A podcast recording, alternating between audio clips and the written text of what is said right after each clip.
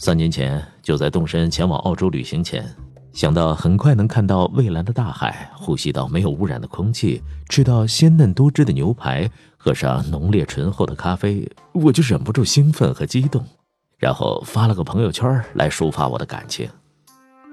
没一会儿，我的好友们纷纷给我发来消息。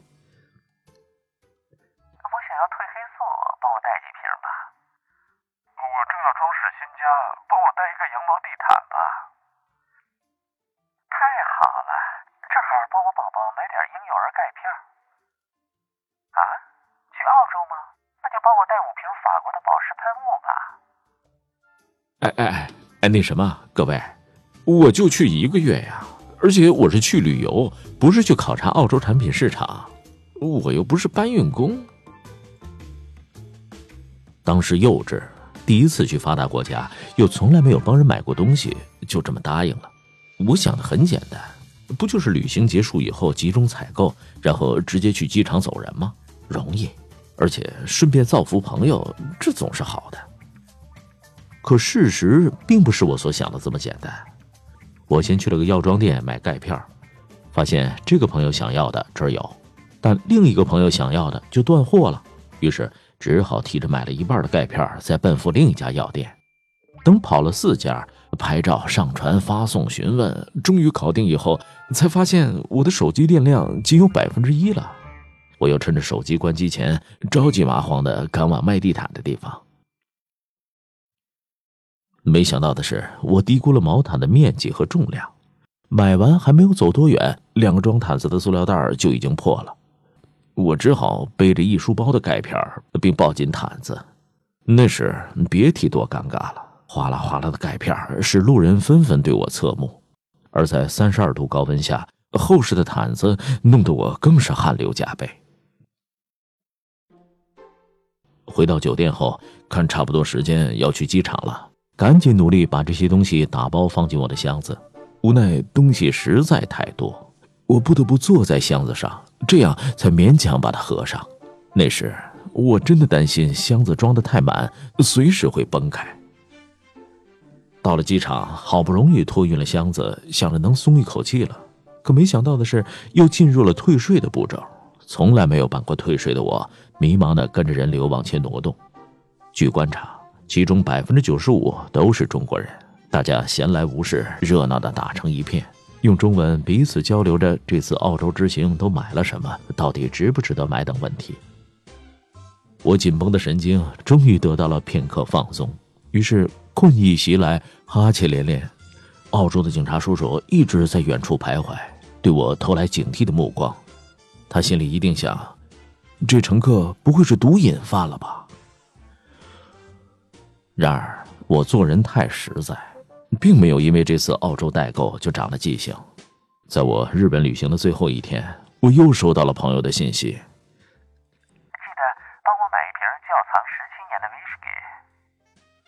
我一听酒精，马上来了精神，想都没想就一口答应下来，还琢磨着如果划算，自个儿也来上一瓶。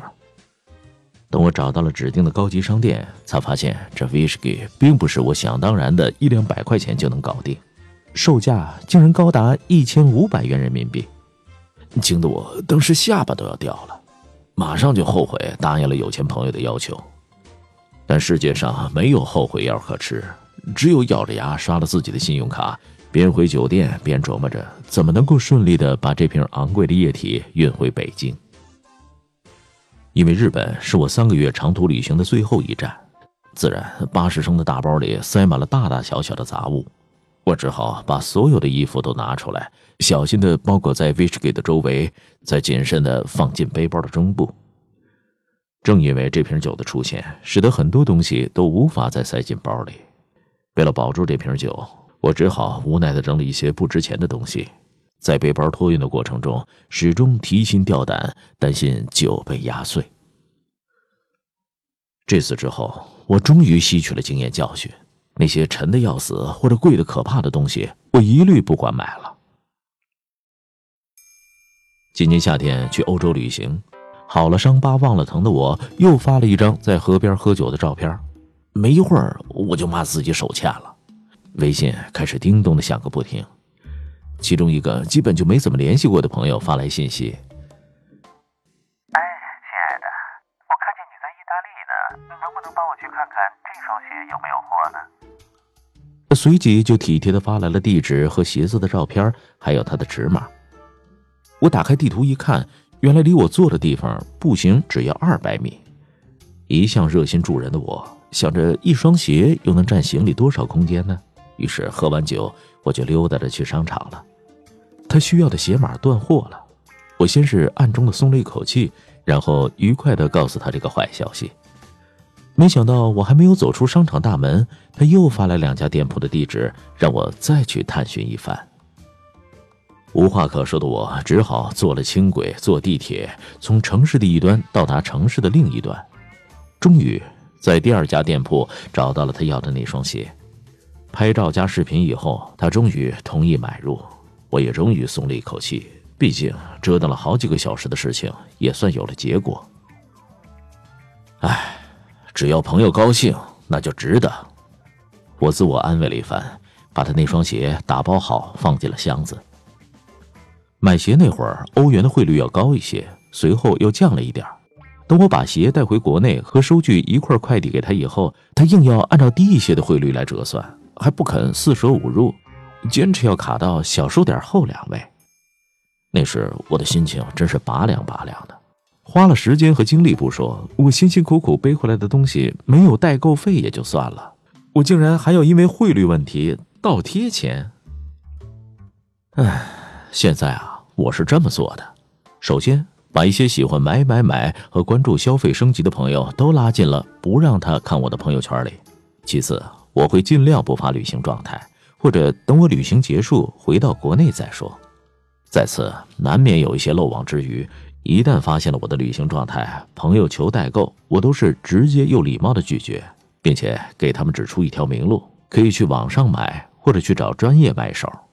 最后，我看过一句非常喜欢的话。与同样被代购摧残过的人们共勉。拒绝代购不会让你失去朋友，接受代购，那你的旅行还没有开始，就已经结束了。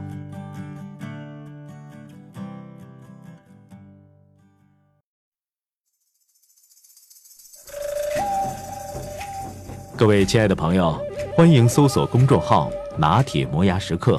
那里有更多治愈系节目，帮助你利用每一次等车、等人、等外卖的碎片时间，不喂食鸡汤，只为强大的内心充电。公众号：N T M Y F M，N T 就是拿铁的拼音字头，后边的四个字母是 My F M，中间没有空格。输入中文六个字“拿铁磨牙时刻”，认准蓝色咖啡杯标识。欢迎你的加入。